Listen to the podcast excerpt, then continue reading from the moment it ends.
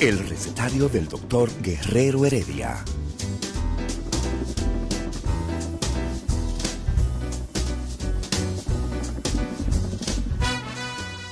Una respuesta para cada pregunta. Una receta para cada problema. Ven a nuestra propuesta radial, amena, diversa y solidaria. Con alto sentido humano y profesional.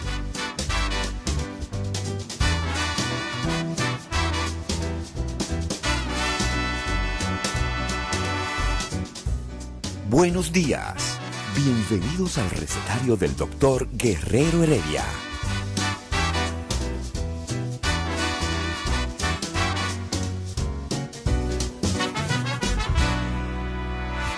El recetario del doctor Guerrero Heredia. Muy buenos días, dominicanos, dominicanas, muy buenos días. Este es el recetario doctor Guerrero Heredia y este su servidor, el doctor Amaury García, neurocirujano endovascular. Darle las gracias y la bienvenida a todos ustedes que nos complacen, que nos distinguen, que nos dan todo el apoyo día tras día a través de las diferentes plataformas 98.5 Rumba FM, 101.1 Premium, en el Cibao, Santiago, Moca, Mao Valverde, los pueblos de el Cibao conectan con nosotros con este recetario, doctor Guerrero Heredia, a través de ah, todas las plataformas y estamos en la página web que es www.rumba985.com, rumba985.com. Estamos en Instagram en vivo. Tenemos ahí una cantidad de personas que ya nos están dando los acostumbrados saludos. Gracias por estar entre nosotros. Estamos también en Facebook, estamos en Twitter, como dirían los españoles. Los españoles dicen las palabras tal y como, y como suenan en, en el idioma, en nuestro idioma de Cervantes. Estamos en Facebook, a arroba rumba 985 FM, arroba rumba rayita abajo 985 FM y saludar a Kaira Espaillat, a Edward Castillo. Buenos días, doctor. Una pregunta desde hace días. Adelante, Edward Castillo. Starling se une, Starling Mateo. Gracias a todos ustedes, gracias por su sintonía. Y estamos, Marianela también nos envía, se une a la transmisión a través de la plataforma de Instagram y es recetario RD, recetario RD Heredia. Y naturalmente darle eh, pues a todos los amigos la oportunidad a través de nuestros teléfonos, nuestros teléfonos, teléfonos local 809-682-9850 y línea internacional 1-833-380-0062.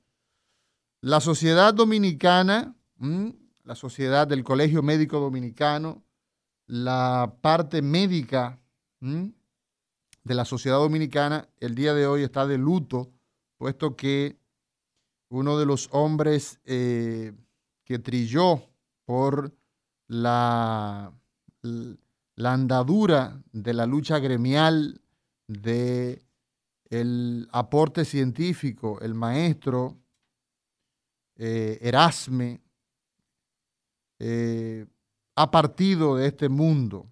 Y vemos las condolencias que se hacen a, todos lo, a todo lo largo y todo lo ancho de las redes sociales, pues dando a sus familiares, dando a los eh, diferentes colegas. Erasmo Vázquez eh, fue pasado presidente de la, en ese momento no éramos colegio, era Asociación Médica Dominicana, y pues eh, lamentablemente pierde la batalla.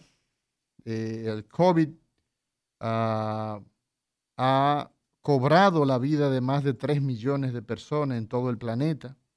Y en el día de ayer, ya en la, la tarde-noche, pues recibíamos la noticia del fallecimiento de el eh, maestro, expresidente de la Asociación Médica, hombre de bien, fue exministro de Salud Pública, el doctor Erasmo Vázquez, y nuestras condolencias para sus familiares, nuestras condolencias para sus relacionados, sus amigos. Y tú recordarás, eh, José Ramírez, las luchas y eh, la decencia que distinguió al doctor Erasmo Vázquez y nuestras eh, condolencias muy sinceras para todos los que conocieron, compartieron y tuvieron relaciones de cerca con el doctor Erasmo Vázquez, paz a sus restos.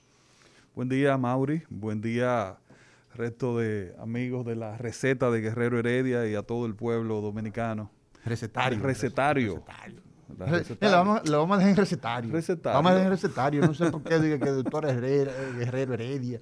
Vamos a dejar en recetario. Vamos a hablar con, ¿Tú estás en contra de Héctor? No, no, yo estoy a ah, favor, yo estoy a favor del recetario. Mira, si yo me uno a tus palabras de condolencia familiares del doctor Erasmo Vázquez, eh, ex eh, presidente del Colegio Médico Dominicano. Y un Cuando era asociación médica, ¿verdad? Un gremialista a carta cabal. Eh, y nos unimos a la condolencia. fue realmente muy, también de salud. Sí, fue el primer ministro del PLD en su primer gobierno. era miembro del, de la Dirección Nacional de la, de la Fuerza del Pueblo. Ah, ok. Ya él, había pasado a, la fuerza del pueblo. Y eh, una gran pena. Eh, él fue un abanderado de la, del uso de la ivermectina, por ejemplo. Y vimos eh, y estuvimos muy pendientes de su, de su enfermedad y, estuvo en muy, malas condiciones. Y lamentablemente, pues, se nos fue al infinito. Quizás la enseñanza para que todo el mundo tenga pendiente que todavía, aunque con la vacunación se ve una luz al final del túnel, es bueno que sepan que todavía la pandemia, así mismo, o sea que eso significa que esta infección está en el mundo entero, que todavía no hemos salido de este tema, que aunque a nosotros como país nos ha ido un poco mejor que muchos países, por factores que quizás ahora no vamos a discutir, pero que hay que seguirse cuidando. Bueno, el, uso, el uso del tapaboca, de las mascarillas y el distanciamiento, hay que seguir insistiendo con eso. Mira, la directora de la Organización Panamericana de la Salud, eh, la señora Carisa Etienne, en todos los países de la región, de la región de las Américas, a emplear una estrategia integral, así como tú dices, eh, José, tal como tú señalas, tal cual tú señalas, nosotros tenemos que entender que la inmunización a través de la vacunación no será posible en lo inmediato de forma masiva para nuestros pueblos. Es una pena, es una pena, pero lo, mira, la cantidad de... ¿Cuál es la población, Olga, de América Latina? Búscame la cantidad de América Latina. México, por ejemplo, tiene... México tiene 120 millones. Brasil tiene 200 millones. 629 millones de latinoamericanos. La Organización Panamericana de la Salud ha aportado tres, ha conseguido tres, casi, no llega a tres millones de dosis a través del programa de COVAX. Ayer, países tales como eh, Sudáfrica e India daban una petición para que se libere la patente para poder producir las vacunas a gran escala, cada país que tenga las capacidades. Y el presidente de la Fuerza del Pueblo, el expresidente Leonel Fernández, decía en, un, en Atomayor en el día de ayer que el Estado dominicano debe adherirse a los países que están solicitando, gigantes como India y gigantes como Sudáfrica, están pidiendo, ya que el problema, ¿por qué razón nosotros no hemos podido... yo entiendo... Escúchame, eh, eh, eh, José, ¿por qué razón nosotros no hemos podido vacunar más? Porque no nos han cumplido. No venden. No nos han cumplido, no, no, no es que no nos venden, nosotros pagamos por adelantado. el presidente Abinader anunció que pagó 20 millones de dosis y no nos han entregado, no nos han cumplido. Entonces, ¿qué pasa? Exacto. Entonces, ¿qué ocurre con todo esto? Que la salida que se está buscando es que la cantidad de dosis que hay que producir para el mundo serían más o menos unas 16 mil dosis para vacunar a un planeta de unas 14 millones. mil. Sí, 16 mil millones. Exacto. Porque somos 7 mil. Entonces, Exacto. Tú estás hablando del doble, más o menos. Entonces, ¿qué significa eso? Yo creo que es una salida que debemos, eh, pues, ponernos al unísono porque no hay una salida independiente. Y esto que seguirse cuidando. ¿eh? Seguirse, cuidando, insistir la, La, dice eh, esta señora, que es la directora de la OPS, a la Organización Panamericana de la Salud, dice, el problema es que en América Latina se han relajado las medidas. La gente sigue Ah, el confinamiento ha sido muy largo y la gente entonces Exacto. Acude. Bueno, hay un anuncio para, hay un anuncio para de un artista muy famoso para el Teatro Nacional el próximo mes. Eso es inconsecuente con la vida eh, que vive el mundo. Entonces, definitivamente, estamos viendo, en el día de ayer habíamos nueve muertos ¿Qué significa esto? Que los casos están aumentando. Los casos están aumentando. Brasil es un peligro para el continente. Así se ha, declarado. Brasil, con la cantidad de casos que tiene, constituye un peligro porque puede exportar casos. Son 200 millones. Y cepas nuevas. Y cepas nuevas que Eso es lo que dice la, Organización eh, Panamericana de la Salud. Es una de las razones del rebrote en todo el mundo son dos, tres cepas nuevas que hay. O sea que eso ha complicado también el, tema. Eh, pero no, nada, insistir siempre en todos los programas, mientras tanto, con el tema del distanciamiento y el uso de mascarilla. eso, eso beneficia mucho. Hay cuatro medidas, hay cuatro recomendaciones que dan los CDC. Habla de, en primer lugar, usar la mascarilla en todo momento que usted esté con otra persona. Si usted está solo en su casa, pues usted no tiene que usar mascarilla. Evidentemente, va en su vehículo, usted está con su familia, con los que usted vive, pues ni modo. Ahora, uso de mascarilla número uno, distanciamiento, más de dos metros entre personas. Tercero, usted debe lavarse las manos de forma frecuente. Eso es una medida higieno dietética muy saludable. Y la cuarta, que es la que más dificultad está dando en los países. Evitar las aglomeraciones, evitar las multitudes. Son cuatro medidas y esas cuatro medidas son complementarias a una de la otra porque la vacunación, ayer el Ministerio de Salud Pública recibía 500 mil dosis, los chinos son los que nos han estado eh, metiendo la mano en medio de la Que no sé si viste un, trabajo de investigación de los chilenos en relación a la, vacuna china. Nada. No, no, no, pero interesantísimo el, hecho porque, porque se habló eh, mucha basofia en las semanas anteriores sobre la efectividad de la vacuna y eso. Y yo decía aquí en el programa que todas las vacunas son efectivas, todas, en una en mayor o menor eh, proporción. Pero a final de cuentas ese trabajo interesantísimo de Chile, que es un país muy organizado bueno, tiene el 50%, en el área de la salud. El 50% de su población la tiene vacunada, igual que, que, Israel. Pero ellos ya, ellos ya demostraron que, los, que el número de los pacientes vacunados van menos a cuidado intensivo, mueren menos y definitivamente se infectan menos. Así es. Ah, que no es un 100%, no hay ninguna vacuna en el mundo que sea 100% segura, ninguna vacuna. Pfizer da 98%, te deja un 2% Moderna te da un 95%, te da un 5%, te deja de posibilidad. O sea, que Ahora bien, en la medida en que Tratar la... de seguir vacunando y cuidarse. Sí, pero la capacidad de producir vacunas para una población de 7 mil millones de habitantes es difícil y probablemente estaremos vacunando. Bueno, ahí tenemos, la, ahí tenemos la soberana cubana ya en una fase 3. hay dos, creo. que hay dos en En, Cuba. en una fase 3 ya, ¿eh? Entonces, por lo tanto, ¿qué es lo que se, qué es lo que se está pidiendo? Bueno, que se liberen la patente. ¿Por qué? Porque como los gobiernos, y eso lo decía Eso te- Leonel ayer, eso te- yo te iba a comentar. los gobiernos han aportado. Mira, vamos a llamar a alguien que sea un experto en ese sentido. Porque En yo ten- patente. tengo entendido, tengo entendido Sí. que en ese tipo de vacuna, sobre todo con el tema de la pandemia, no existe patente. creo, creo que no existe patente, porque lo que existe es un virus. ¿eh? Y tener el ADN de ese virus ya te patentiza fabricar un anticuerpo. O sea que el virus no es propiedad de nadie.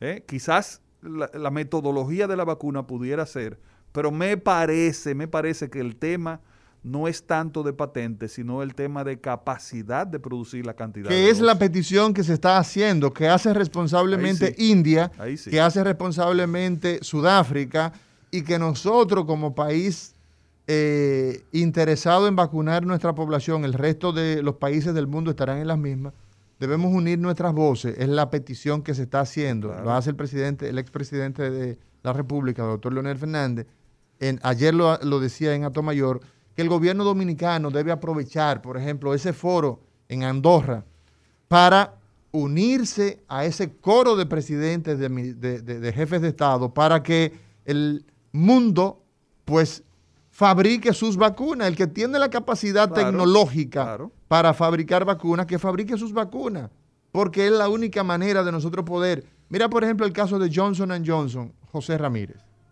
que no Johnson- servía, que sí. Óyeme, o sea, Johnson Johnson ha, pro- ha- ha puesto 38 millones de vacunas, mentira, 8 millones de vacunas. De esos 8 millones de vacunas, tú tienes 6 casos con problemas de coagulación. Entonces, ¿cómo es posible que tú Ah, no, desestimes? Mauri, eso, eso No. es lo que ha Bueno, es sucedido, una lo que ha lucha de sucedido en el intereses. mundo, eh, eh, lucha de intereses. Es un problema de dinero. Hiperinformación. Mira, mira, Problema mira el, tema de el tema de los coágulos de AstraZeneca. ¿Cuántos, ¿Cuántos casos de coágulos al día en el mundo entero se producen por el uso de anticonceptivos? Los anticonceptivos orales, por ejemplo. Pregúntame. Deben ser decenas, Sí, sí, decenas, sí. Pero hay muchas mujeres. pero hay 20 casos. Ah, bueno, ¿verdad? Aprovechar que tú eres especialista en Yo he tenido muchos casos, yo he tenido muchos casos con Claro, mujeres que han hecho trombosis, Claro. trombosis de seno longitudinal superior Claro. por eh, uso de anticonceptivos Y orales. por eso no se van a usar los anticonceptivos. No, a- ahí es que se usa. Ah, entonces, ah, eh, eh, lo que estamos hablando hace tiempo, que hay, hay, hay casos, o sea, hay las fórmulas para tú determinar cuando un medicamento es riesgo-beneficio al que lo está 8 usando. millones de dosis de Johnson Johnson frente a 6 casos y hay uno que fue un caso fatal.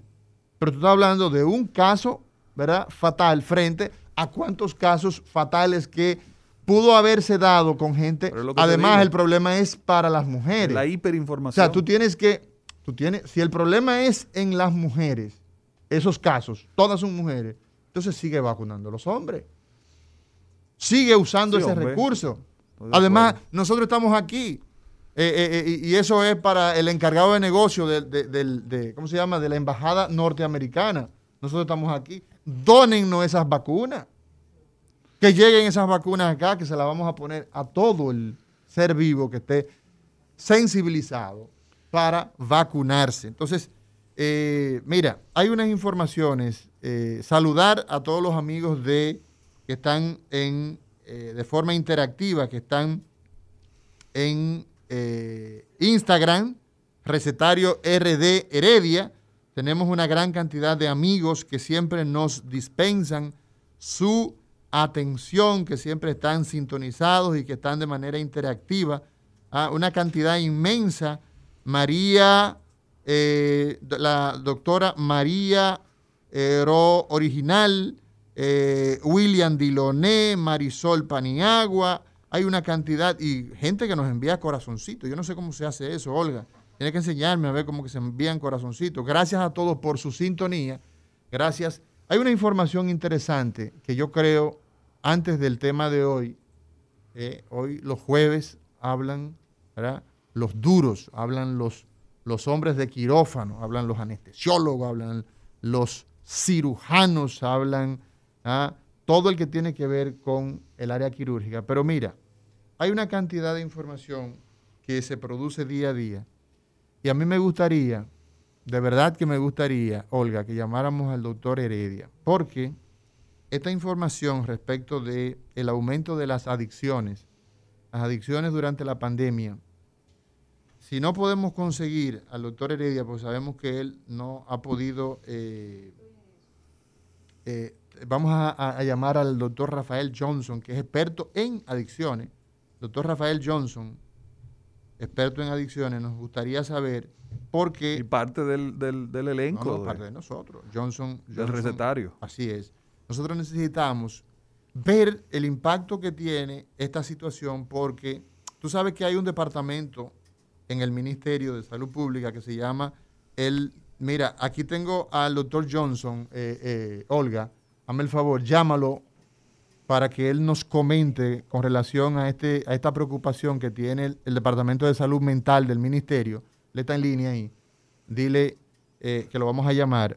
Porque la verdad es que el doctor Uribe, que es quien lleva ese departamento, el doctor eh, Alejandro Uribe, que es un, un coloso de la psiquiatría, ha expresado una preocupación muy válida. Cómo hemos aumentado el tema de las adicciones durante la pandemia. Y esto Bueno, Es la epidemia comenzando de con, salud con que mental. se ha, se ha vendido más ron durante las eh, durante el, los confinamientos que antes del confinamiento. O sea, que eso te indica a ti que, que, que algún tema había, definitivamente.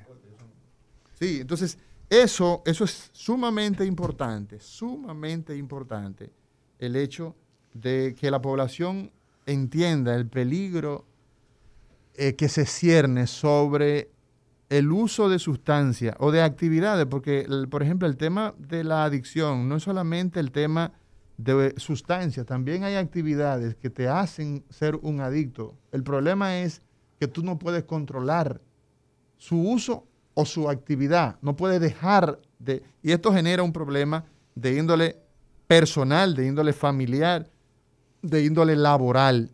Y esto está trayendo la segunda pandemia más importante después de la del COVID en este momento. El problema Increíble. de las adicciones. Increíble eso. La Pero falta vamos, de vamos a ver qué dicen los, Sí. los Yo creo que es el momento de irnos a una pausa.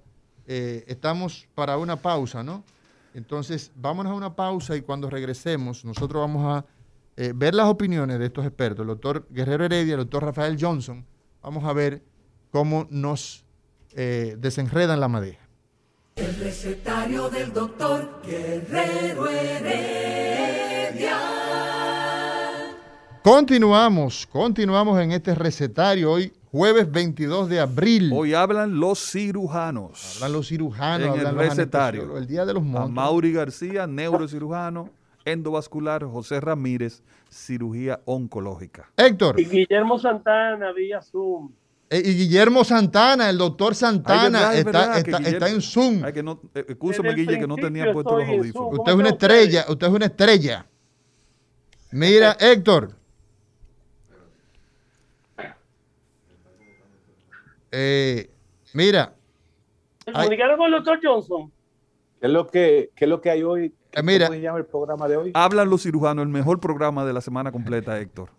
¿O no lo sabías? Ah, ok. mira, Héctor, hay una información de mucha Tú tienes los sensibilidad. ratings, tú tienes los ratings. de mucha sensibilidad y es la preocupación que ha expresado el doctor Alejandro Uribe, quien es el director de salud mental de nuestro Ministerio de Salud Pública, con relación al tema de las adicciones.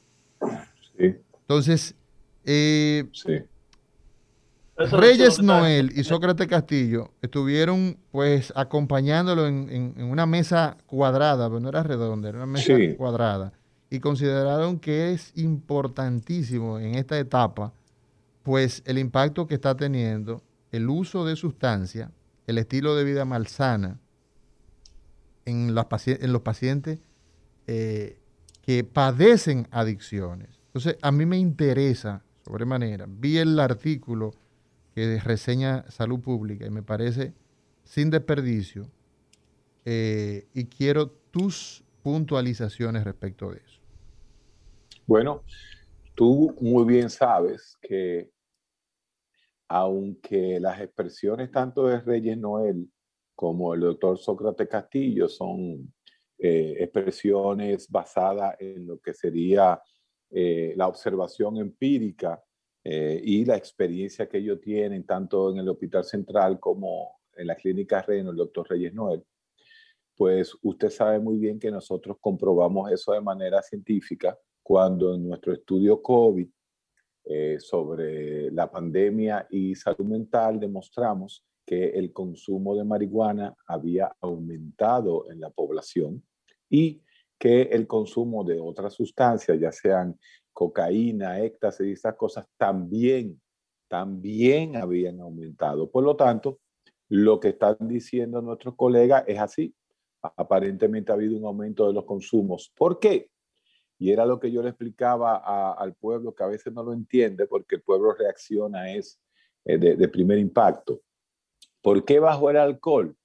Bueno, porque como estaban cerrados los colmadones, no se estaba bebiendo todos los días, eh, no se estaba bebiendo todos los días en los colmadones, por más que usted bebe en la casa, usted no bebe en la casa igual que cuando sale hacia, hacia los colmadones y hacia los bares. Entonces, en general, el consumo de alcohol bajó un poco y el consumo de sustancias psicoactivas ilícitas aumentó. O sea que estoy de acuerdo completamente con lo que se expresó en esa mesa redonda con el doctor Alejandro Uribe. Yo espero, yo espero que en esa mesa el doctor Alejandro Uribe haya hecho esta mesa para entonces pedir tanto a Salud Pública como a Servicio Nacional de Salud, donde está el amigo de ustedes, para que verdaderamente en este país, por primera vez en la historia, se, ha- se haga un centro de desintoxicación de sustancias que sea manejado por el Estado, porque hasta el día de hoy no lo hay. Mira, eh, Héctor, aquí pues eh, eh, eh, hemos visto y hemos debatido en muchas ocasiones ese estudio que creo que tiene dos ediciones, tú me corregirás. Hay una edición previa a la pandemia del tema del abuso eh, de sustancias. Claro, de la- 2000, 5000, 5.400 pacientes estudiados durante 10 años Exacto. y entonces comparado con el año 2020, donde se usó el estudio COVID, donde se compararon 640 y pico de pacientes.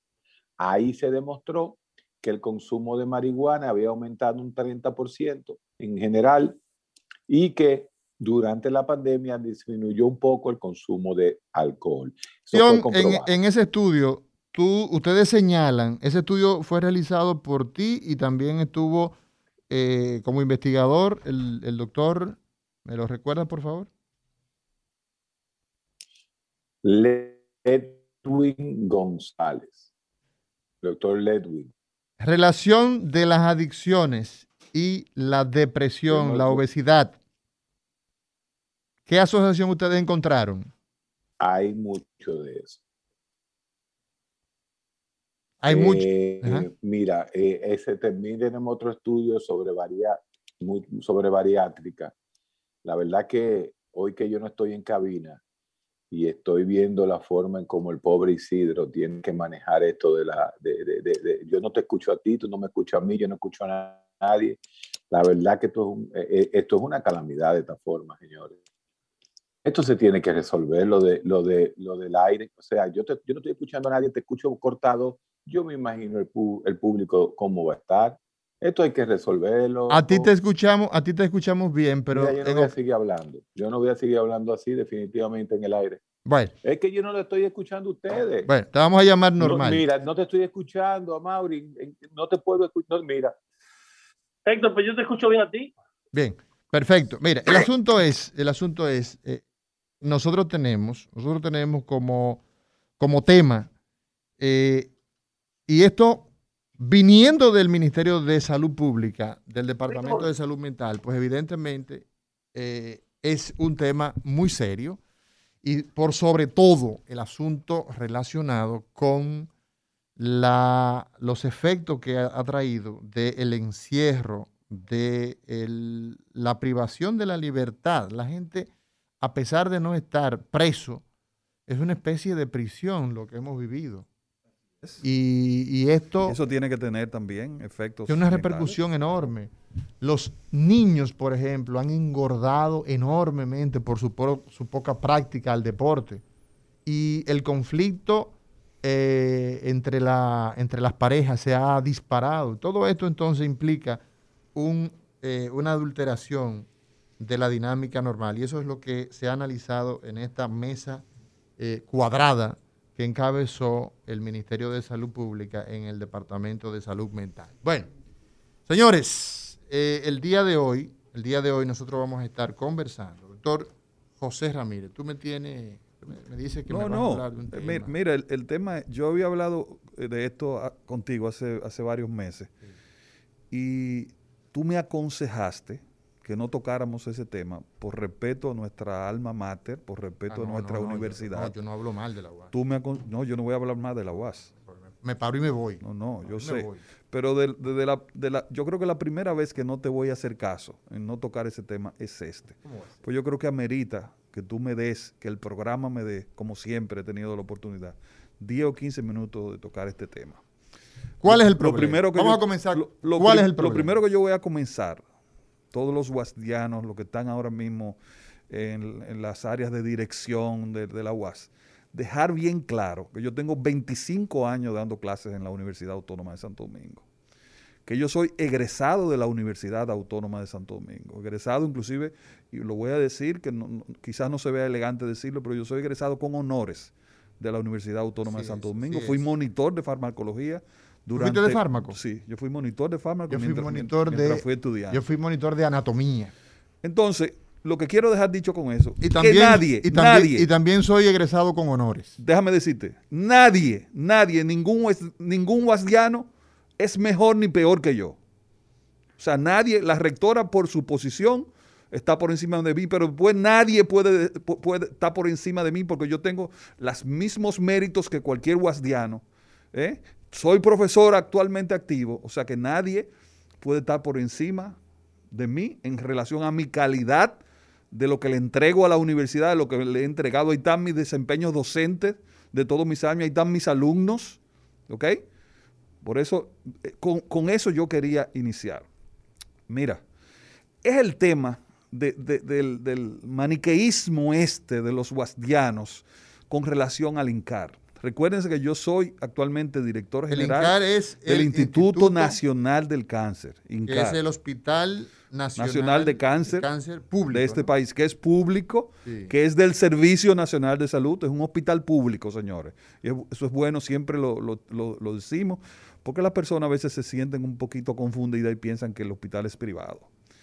Mire, ¿Por qué? ¿Tú cobras mucho ahí? no, nada, es un ¿Por qué, hospital por qué público. es que la gente piensa que... Porque es grande, Porque porque, es es, limpio. limpio. porque, ¿Quién lo fabricó? porque funciona ¿Quién bien. fabricó ese? Ahí voy. ¿Quién No, te conviene. No, no, no, no. ¿Que ¿Quién lo fabricó? Fue Lo fabricó, lo fabricó el gobierno de- Dominicano. dominicano. Gobierno en ese momento dirigido por el, por el presidente Leonel Fernández.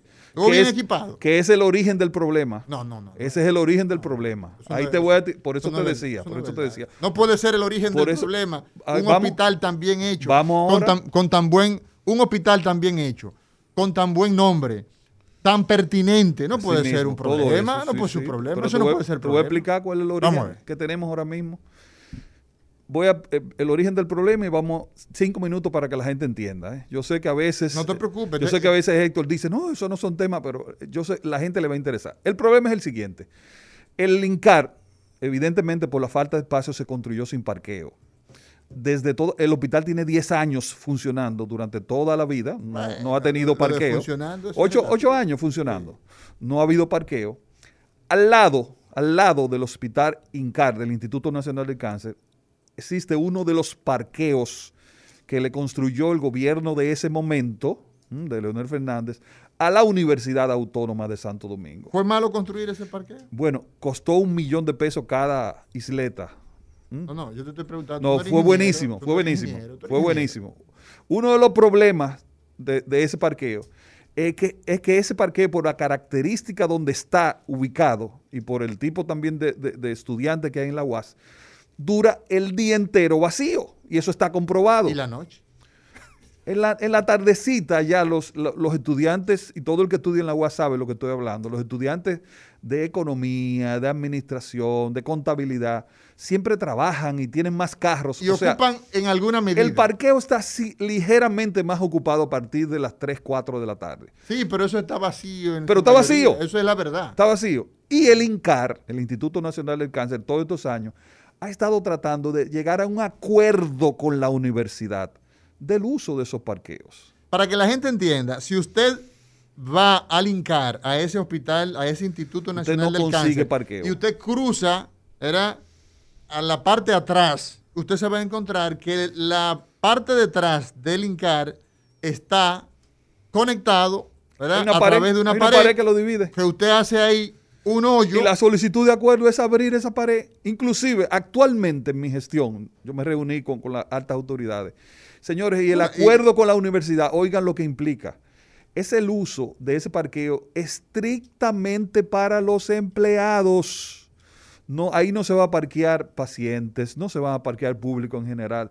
Estrictamente bajo los empleados, bajo el uso de un carnet en una puerta giratoria. O sea que la seguridad de la universidad no se va a resultar afectada por ese, ese, ese uso de parte del hospital de ese parqueo.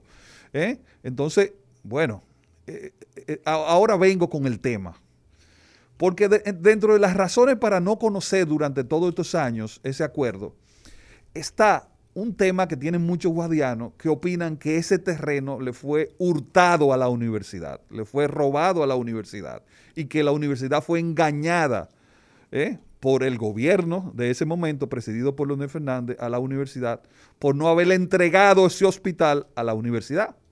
Entonces, pero eso es un chisme. Pero bueno, pero ese chisme a Mauri ha llevado que durante ocho años no se haya podido firmar, ese acuerdo. Sigue hablando, tú sabes que, no ese es el problema, que el problema son personeros que ahí definen lo que se va a hacer. Sí, pero, pero, ajá. el problema no es y entonces podemos acuerdos que, que, viabilicen, que faciliten el funcionamiento de un hospital, estar atentos a que personeros no quieran que se hagan eh, eh, acuerdos, inclusive nosotros estamos ahora mismo estamos tratando de, firmar, y estamos en vía de eso, firmar acuerdos de índole académico con la Universidad Autónoma de Santo Domingo. Por ejemplo, Mauri, abrir una residencia, una, área de formación, el área de física, porque nosotros tenemos una mini central nuclear en nuestro hospital. Nosotros tenemos un ciclotrón que es una mini central nuclear.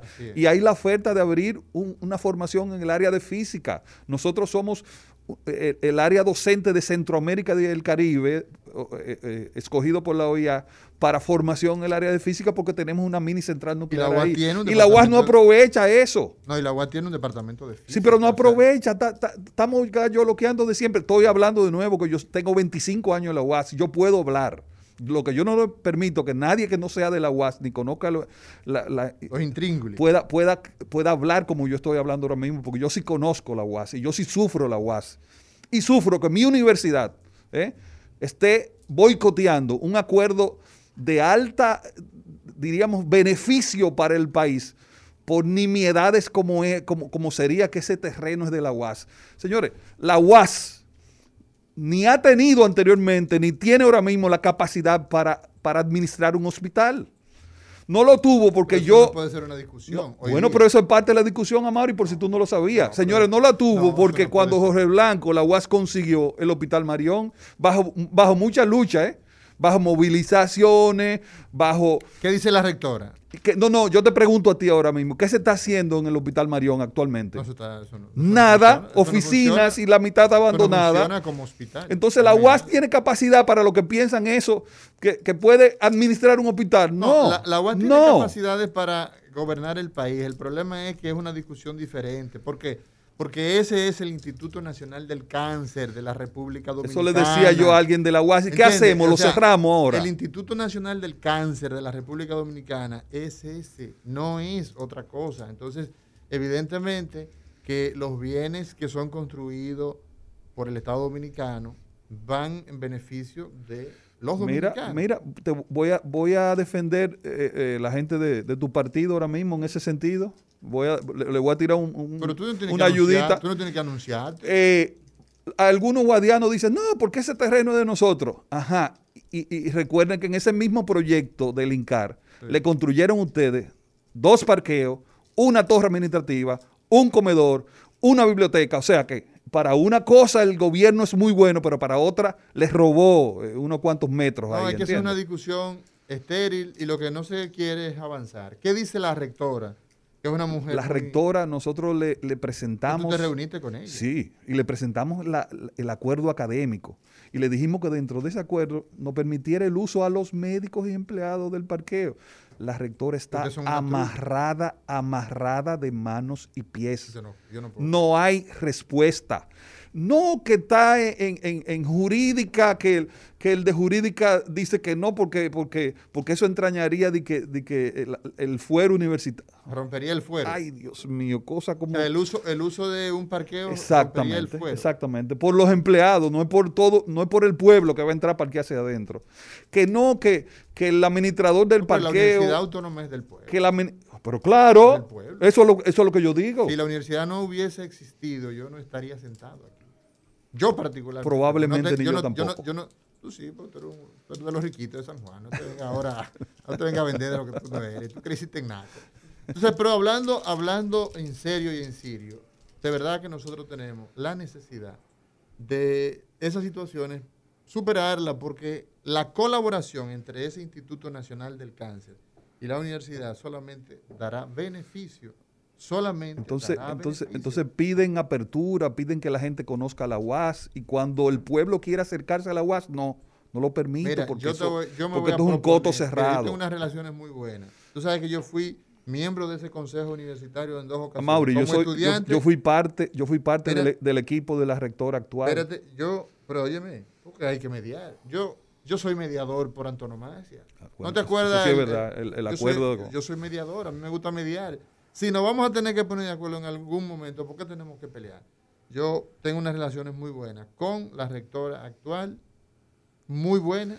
Yo lo que quiero, yo me lo que- propongo para mediar en esa situación porque creo que hay que tender Yo- puentes Yo lo que quiero, que beneficien. yo lo que quiero que alguien población. de la UAS me diga a mí, un UASdiano, profesor actual de la universidad, alguien me diga, mira, ese acuerdo no puede ser por esto, por esto, por esto, por esto. Que me lo digan en la cara, públicamente, que lo digan. Probablemente no existe esa razón y por eso están torpedeándose. Día de los cirujanos, quirófano, anestesia y bisturí. El recetario del doctor Guerrero Heredia. Continuamos en este recetario. Este recetario va dedicado a toda la población que necesita orientación, que necesita saber de salud. Y el día de hoy nosotros vamos a hablar de cáncer de tiroides. Vamos a hablar de esta enfermedad, ¿ah? este órgano que se llama el tiroides. y o la tiroides. La tiroides también. anatomista. Eh, No, ¿Cómo es? ¿El, el tiroides o el- la tiroides? El tiroides. El tiroides. Ah, ok. Sí, eh, el tiroides. Eh, tú sabes que también hay una discusión ahí, que por qué dicen el COVID algunos y otros la COVID.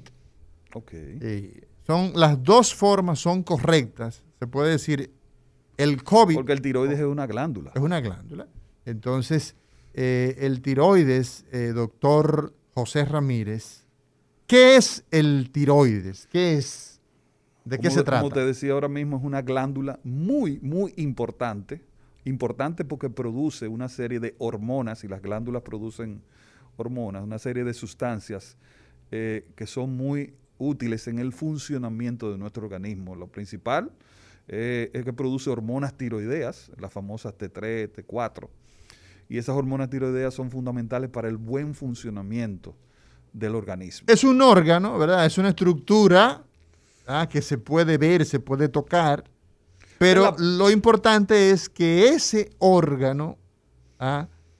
tiene la producción de una sustancia y esa sustancia permiten la función, la función de otras partes del cuerpo. Sin ellas nosotros no podemos ser humanos adecuados con un funcionamiento. Ahora le pregunto al anatomista, ¿dónde se encuentra la glándula tiroides? Se encuentra en el cuello, se encuentra en la parte anterior del cuello. Si usted ubica eh, la nuez de Adán. El gañote. El gañote, ¿verdad? Es una anatomía muy fina. de Héctor Guerrero. Muy, muy elaborada. de Héctor Guerrero. entonces, si usted se ubica en la nuez de Adán, debajo de la nuez de Adán, más o menos usted, pone, usted puede poner dos dedos por debajo y ahí va a caer sobre el tiroides. Sobre el tiroides. Entonces es una glándula, es una glándula que todos tenemos. Por eso hay mucha gente que dicen, yo tengo tiroides, doctor. No, todo el mundo tiene tiroides.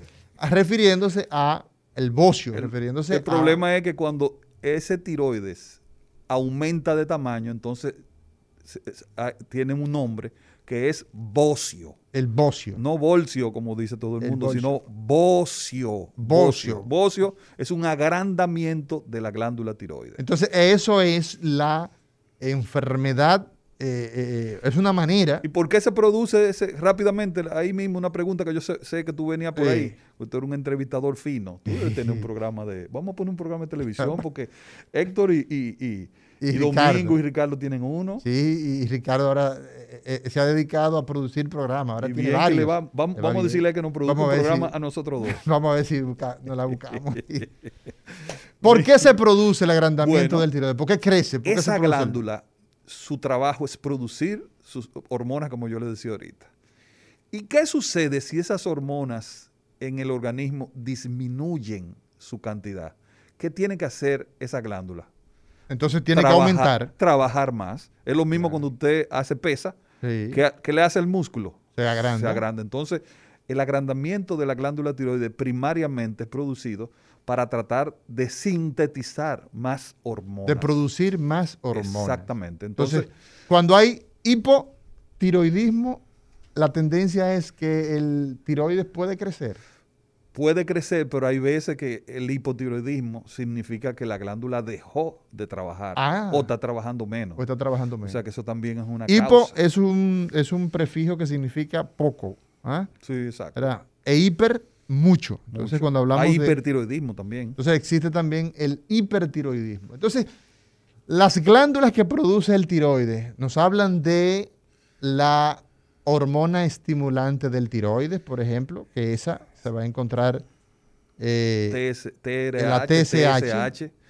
Está la T3, la T4, la tiroxina, la triotironina. Esas hormonas, entonces, son las que permiten eh, por ejemplo, en el tema de la actividad muscular, de la, actividad física. Si usted tiene las hormonas tiroideas bajas, usted va a estar en la mañana y el resto del día. usted está embotado. Exacto. Usted no tiene ánimo. No tiene ánimo ni de Usted no piensa adecuadamente. Los niños incluso y los jóvenes que entran a la universidad tienen poco desarrollo, están alelados y existe incluso. Si se le cae el cabello, si está eh, eh, engordando sin una razón, todo eso. Fíjese, por esa razón, nosotros los médicos, en las baterías de laboratorio que pedimos, no se queda en un año normal, en sus chequeos regulares, usted le piden saber cómo están sus niveles de hemoglobina, cómo están los glóbulos blancos, los rojos, pero también a través de un hemograma, pero también piden las glándulas tiroideas para ver cómo está la TSH, la T3, la T4, en fin. Entonces, el tiroides, doctor José Ramírez, se enferma no solamente por la poca o la mucha producción de hormonas, sino que también se enferma desde el punto de vista oncológico. Exacto. Explíquenos. Y una de las cosas que se ha estado viendo en los últimos 10 años en el mundo entero es el aumento inusitado de cáncer de tiroides. El cáncer de, tiroides. Dentro de las razones. Entre, qué rango? Exacto. Entre los más frecuentes. No, no, no. Sabemos que eh, el cáncer más frecuente en todos, mama, mama, en, to- en to- definitivamente. en todo el mundo es mama, ¿verdad? En las después mujeres, próstata ¿verdad? y después próstata. Después entonces está la próstata, el cáncer de pulmón está pulmón, eh, cervicuterino en países en subdesarrollados. nosotros, por ejemplo. Colon y recto es una realidad. Cáncer de colon es el segundo en orden de frecuencia en todos los países del mundo. Exacto. O sea, cáncer de tiroides no está entre, No es no está entre frecuente. los cinco, entre los diez, eh, entre los cinco, perdón, eh, cánceres más más frecuentes. ¿Y Lo, que, sí- lo que sí se ha visto en los últimos años Es es un un, aumento. aumento. importante. ¿Y Eh, a qué se atribuye? Sí, la glándula tiroide es muy eh, Sensible. receptiva, muy sensible a los temas de la, de la radiación. Sí, Por eso, a los temas aqu- medioambientales. aquel accidente de, De Chernóbil, Y de los dos cánceres más frecuentes que, que- que se produjeron en esa población afectada alrededor de, de esa ciudad, de esa, de esa región, fueron cánceres de la sangre, leucemia y el cáncer de del tiroides. cáncer de tiroides. Entonces, dentro de las cosas que se están diciendo, hay dos teorías sobre ese aumento de cáncer de tiroides. Primero, que por la cantidad de radioactividad en el mundo entero, eh, yo quiero que las personas sepan que para nosotros comunicarnos por celular, eh, se necesitan una serie de antenas Sí. en toda la ciudad que tienen que estar cada cierto tiempo. Entonces viene la pregunta de los expertos. Esa cantidad de radioactividad a que está sometido el ser humano en el mundo entero no puede ser una de las causas del aumento de cáncer de tiroides. Pudiera ser. Eh, Sería, sería una pregunta para, Para formular hipótesis, ¿verdad? Exactamente. Sí. Segunda causa. Eh, actualmente, hoy hay un sonógrafo en, en todas las plazas comerciales. Sí. Entonces la gente se chequea más, como tú dijiste ahorita, ahora mismo una evaluación de tiroides es parte de un chequeo general de un paciente. De un screening de un normal. screening general. Entonces, no se estarán diagnosticando más cosas que anteriormente pasaban desapercibidas. Eso puede ser también. Eso puede muy ser una causa. Ahora, lo que sí es verdad que en los últimos 10 años la cantidad de cáncer de tiroides se ha triplicado en el mundo entero. Y nosotros estamos viendo, por ejemplo, que el cerebro que yo veía con una resonancia de 0.5, 0.3 eh, Tesla, por ejemplo, hace 10 años, esos detalles no eran posible verlos. Hoy día nosotros vemos una cantidad de imágenes que se reportan como gliosis Ahora- y se reportan como lesiones probablemente asociadas a esclerosis múltiple. Entonces, esas imágenes nos están permitiendo ver mismo- más cosas. Pero ahí mismo yo te voy a hacer esa pregunta. En tu formación como neurocirujano, bajo la égida del maestro eh, Marté Marté, Durán. Nuestro profesor, Muno. líder y guía señor. de la provincia de Castillo. Así mismo es.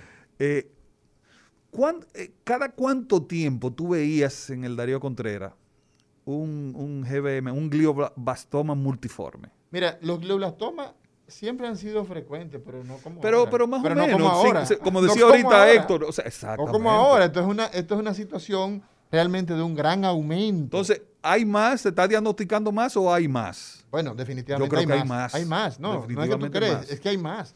¿Por qué? Porque en definitiva, en definitiva, esos pacientes nosotros los operábamos, ¿verdad? Y hoy los seguimos operando, pero hoy operamos más. Hoy vemos más pacientes. Por, lo eso, tanto, hay más la pacientes. Asociación Española de Cáncer, por ejemplo, ha recomendado que no se pongan a cargar los celulares en las mesitas de noche. Exacto, sino que se pongan que se pongan varios metros de distancia, distancia. Sí. que no duerman nuestros hijos y nosotros mismos con los celulares ahí en, el- en- en- en la, eh, en, la, en la cabecera. ¿Por qué? Porque es- los celulares, señores, se mantienen emitiendo radioactividad constante. Así y la radiación es un carcinógeno. O sea, la radioactividad ¿eh? Ayuda a que las células puedan convertirse en malignas. Y podemos poner ejemplo ahora de cosas que emiten radioactividad. Vamos a ver. Eh, Dime, teléfonos celulares, El teléfono. los radios, Sí. eh, los eh, microondas, la televisión, el televisión, la- las ondas, las señales de televisión, todo Sí. eso es radioactividad.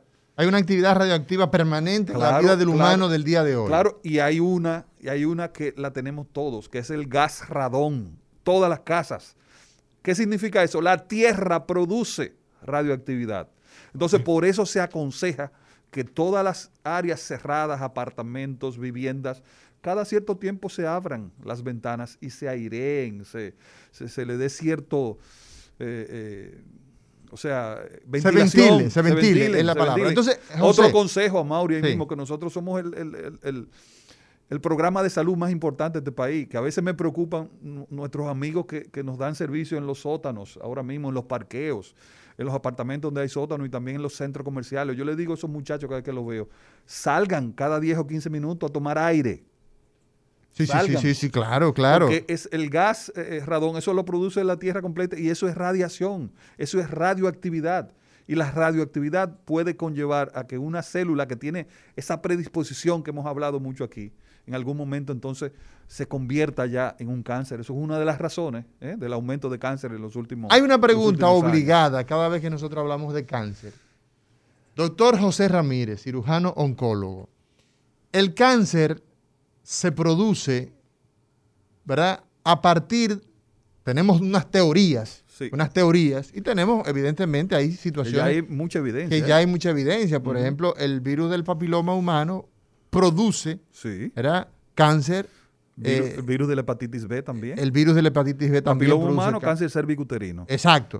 O sea, la mujer, B de hígado. la mujer que tiene Epstein-Barr del área de cabeza y cuello. Exactamente. Epstein-Barr es el ma- ma- famoso virus de la mononucleosis infecciosa. Del el beso. virus- El, el virus del beso, exacto. Exactamente. Entonces, esa- esos tres virus están asociados, para quedarnos ahí, están asociados con cáncer en sus respectivas áreas. Cáncer cervicuterino, el, el papiloma, ¿verdad? El hepatitis B hepático y en la garganta el Epstein-Barr. Epstein-Barr. ¿Qué pasa?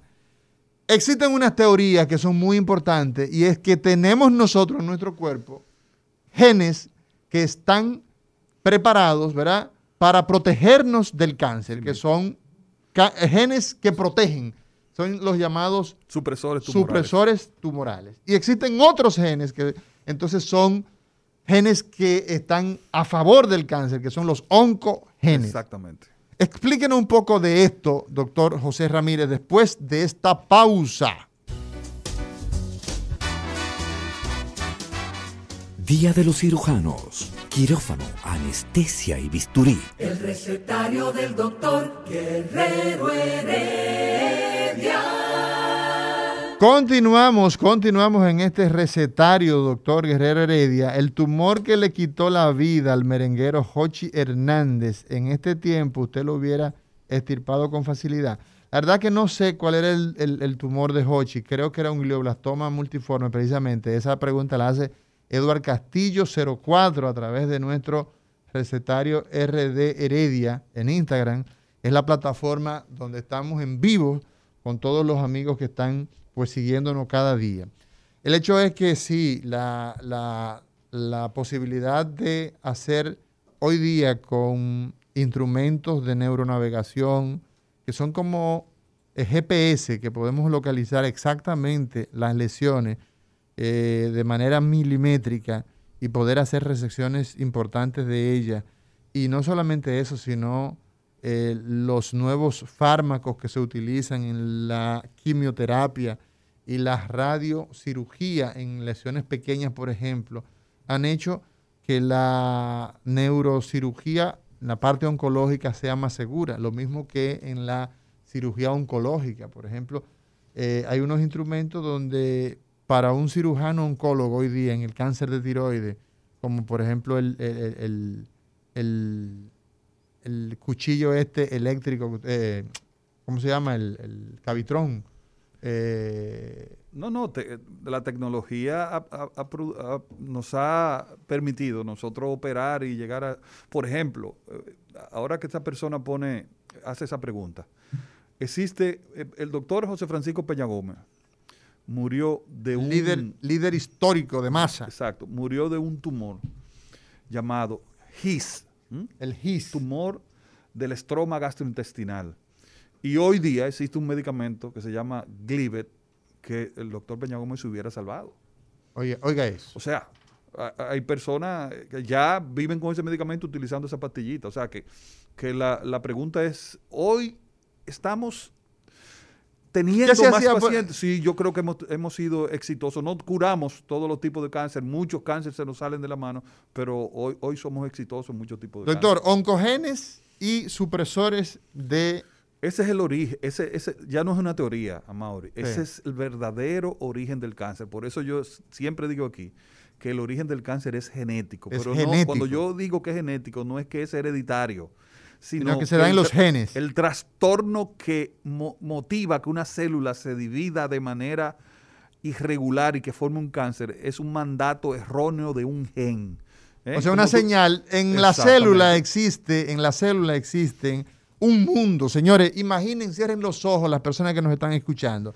Imagínense que usted tiene una estructura que no la podemos ver con el ojo humano, sino que utilizamos un microscopio y que ese, esa estructura tiene vida propia, estructuralmente ah, tiene una serie de, de, organelos y dentro de, de, esos, de esas estructuras está el núcleo y en el núcleo está el ADN.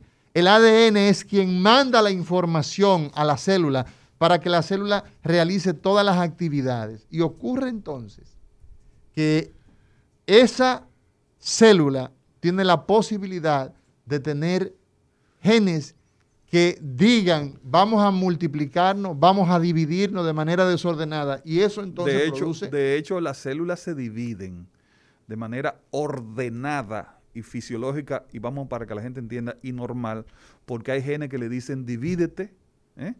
y hay genes que cuando llegan a un número de mitosis te dice párate. Ya no te dividas más. No te dividas más. Entonces, ¿dónde el problema del cáncer, para que la gente lo entienda clarito, es o una dislocación de esa célula que la manda se vuelve loca o esa que le dice que se deje de dividir. Ahí está. Falta en el balance entre esa, entre esa, exactamente, entre esa solicitud de división celular. división significa para que se produzcan más tejido. Por eso. ¿Entiendes? Para que se produzca, perdón, más células. Por eso los tratamientos, Amaury, modernos de cáncer, básicamente no es destruyendo células, es yendo al origen, ¿eh? yendo a la molécula. A la información. Yéndolo a la, gen, a la genética. Exacto, entonces los avances... Ese es el secreto de, los tratamientos nuevos de oncología, que, que ya no son tan tóxicos porque no matan la célula.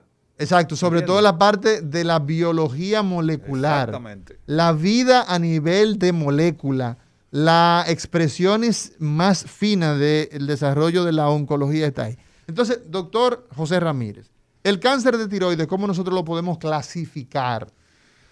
Mira, eh, ya antes se nos fue el tiempo, Mauri. Yo creo que ya nosotros tenemos que abrir el ¿Cuáles son los principales cánceres para, que la gente... Tiroide, tiroide tiene varias variedades de cáncer. El carcinoma papilar es el más frecuente de todos, de todos. A final de cuentas, es una anomalía de, algunos eh, grupos de células eh, en la glándula. Eh, yo creo que la, parte, vamos a dejar el cáncer de tiroides para tratarlo en un programa definitivo, porque me gustaría abrir eh, el, micrófono. Pero eh, también en, cáncer de tiroides se ha progresado muchísimo. Es de, dentro de los cánceres que sufren los seres humanos los que mejor responden a los tratamientos, los papilares sobre todo. Eh, son curables en un buen porcentaje de los casos a través de cirugía.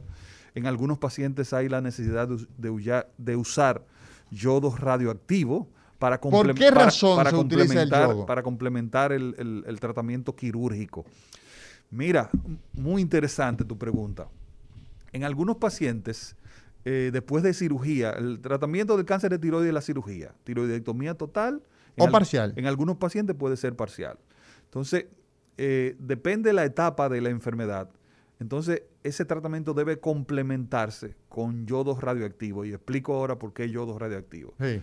Eh, el complemento es a base de radiación, o sea, la radiación nos va a ayudar a destruir las células que pudieran quedar en ese cuello de ese paciente. Pero, ¿cómo yo hago llegar esa radiación directamente a las células? Es uno de los ejemplos de radiación intracelular que, que ha hecho la medicina. O sea, no te voy a dar radioterapia al cuello entero porque aparte del tiroides te puede afectar otras estructuras. La tráquea, el esófago. Pero te, voy a dar, te voy a dar una radiación que va a ir solamente a las células de. ¿Y cómo se logra eso? Ahí te voy. ¿Cuál es el alimento que las células del tiroides utilizan para fabricar eh, hormona tiroidea? El yodo. El yodo. Acuérdate de la bioquímica, tetrayodo, tironina, todo eso. Entonces, el, el, tiroides utiliza el yodo como, como alimento, para que la gente entienda. ¿eh? se alimentan de yodo. Entonces, ¿qué hizo la ciencia en su momento? Ah, a ti te gusta el yodo, te voy a mandar un yodo envenenado con radiación. Entonces Ok. ahí viene el yodo radioactivo. El yodo radioactivo, entonces, es la terapia se le, para tratar. se le coloca, se le inyecta a esos pacientes. Por las venas, ¿no? Por las venas, exactamente. Ese yodo, Coge entonces para el tiroides. si quedaron células ahí después de esa cirugía, esas células que están ávidas de ese yodo, con hambre, se chupan ese yodo y se chupó el veneno. Exacto. Exacto. Entonces, por eso que algunos pacientes, no todos, ¿eh? No todos, hay que complementar la cirugía con yodo radioactivos. Nos preguntan acá, y los teléfonos de cabina para que todo el pueblo entonces empiece a preguntar y a interactuar con nosotros. Teléfono 809-682-9850. 682-9850. 682-9850. Es el teléfono local. Y desde cualquier parte del mundo, 833-380-0062. 833-380-0062. Diga usted. Adelante. ¿Cómo estamos, Mauri? Es Darío Alexander, el amigo tuyo allá del Darío, el paciente. Muy bien, adelante. Eh, pues, diciendo yo que ahora escuchando al doctor Ramírez que sería bueno de que se haga una política un programa para, para evitar el cáncer de tiroides y así muchísimas personas se salvan antes de tiempo. Así es, así Bueno, es. una de, una de las cosas interesantes sal- sobre esa llamada, sí. exactamente lo, eso que tú ibas a decir. Sí. Por ley, por ley, la sal debe tener cierta cantidad de yodo. Por eso ustedes ven en la cajita de la sal, ¿Qué sal dice? yodada. Sal yodada. Sal yodada. Relación, relación de la, de la, Mira, de la sal se sin supone, yodo. se supone que mientras tú tengas los niveles de yodo en tu organismo normales, tu tiroides se va a enfermar menos. Exacto. Se supone que como somos una isla, todos los pueblos que están alrededor de la costa no deberían tener deficiencia de yodo.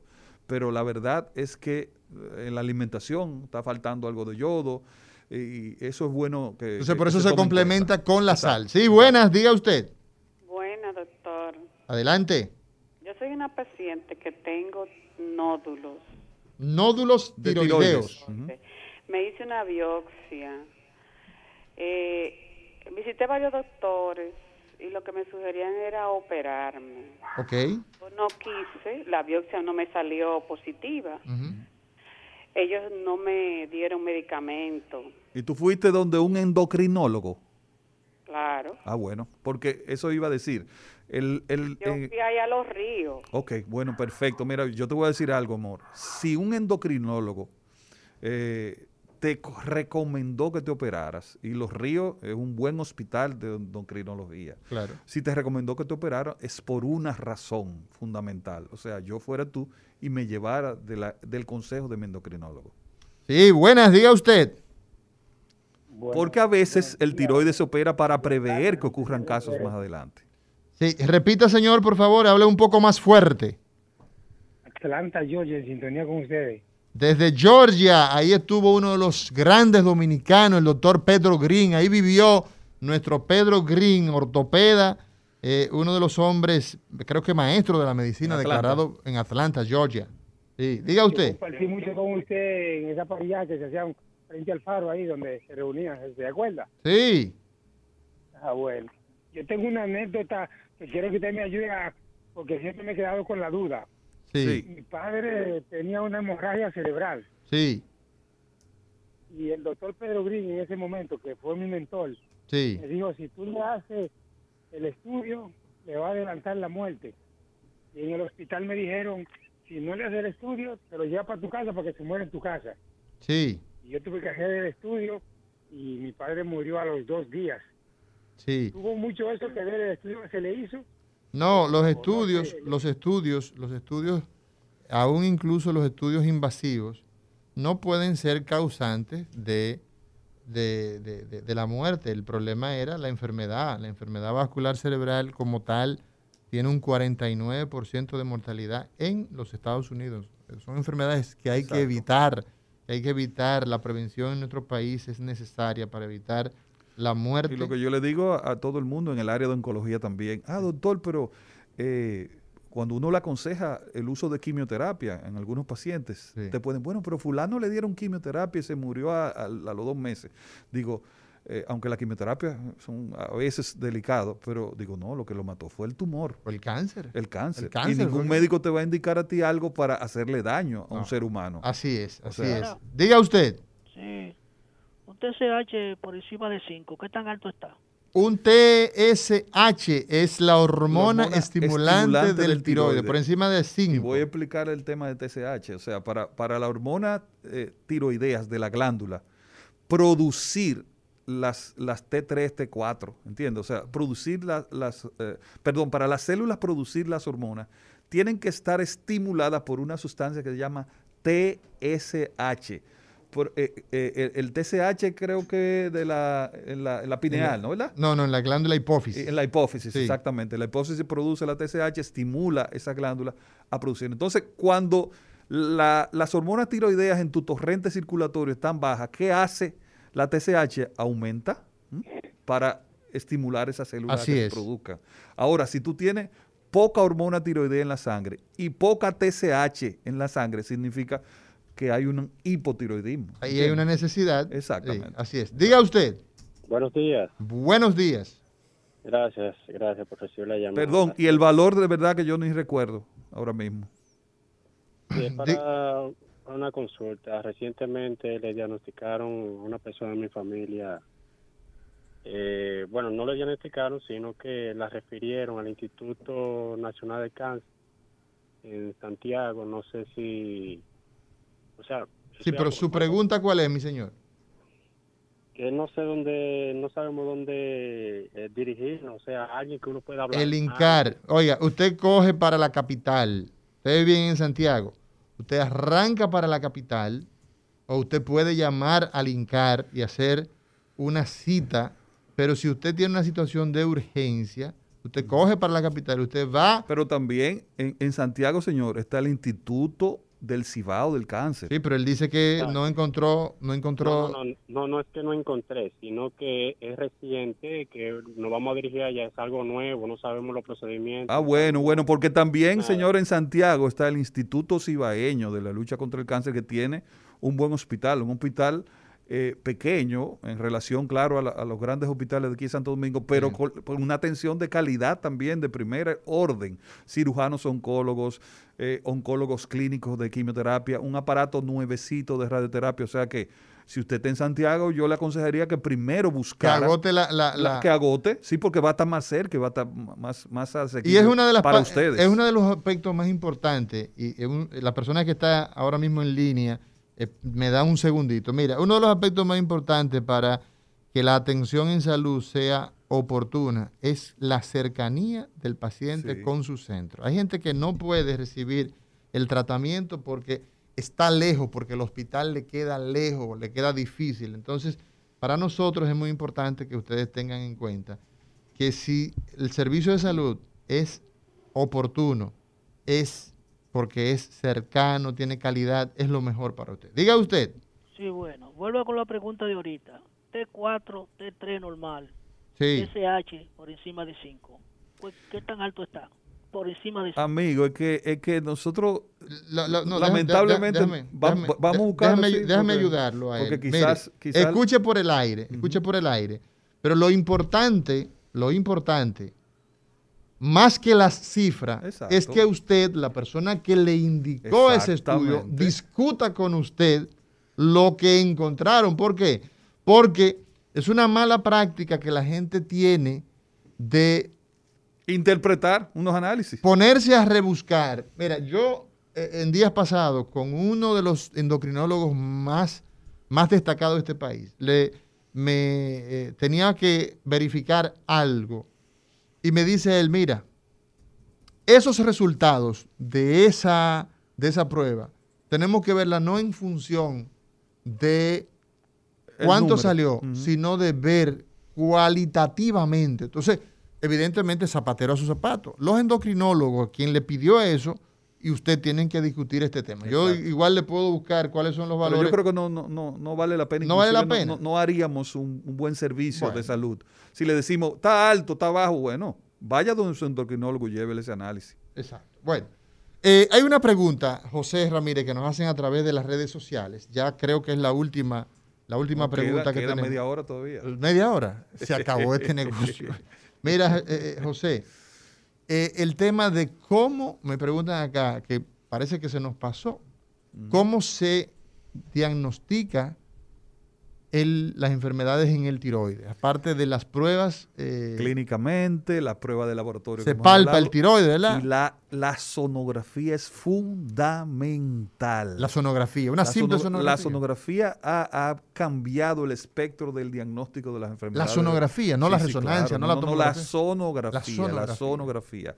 A través de una sonografía, que es un método no invasivo, no radiación, se pueden diagnosticar la mayoría de enfermedades del, del tiroides. Sí. Días, eh, doctor. Sí, buen día.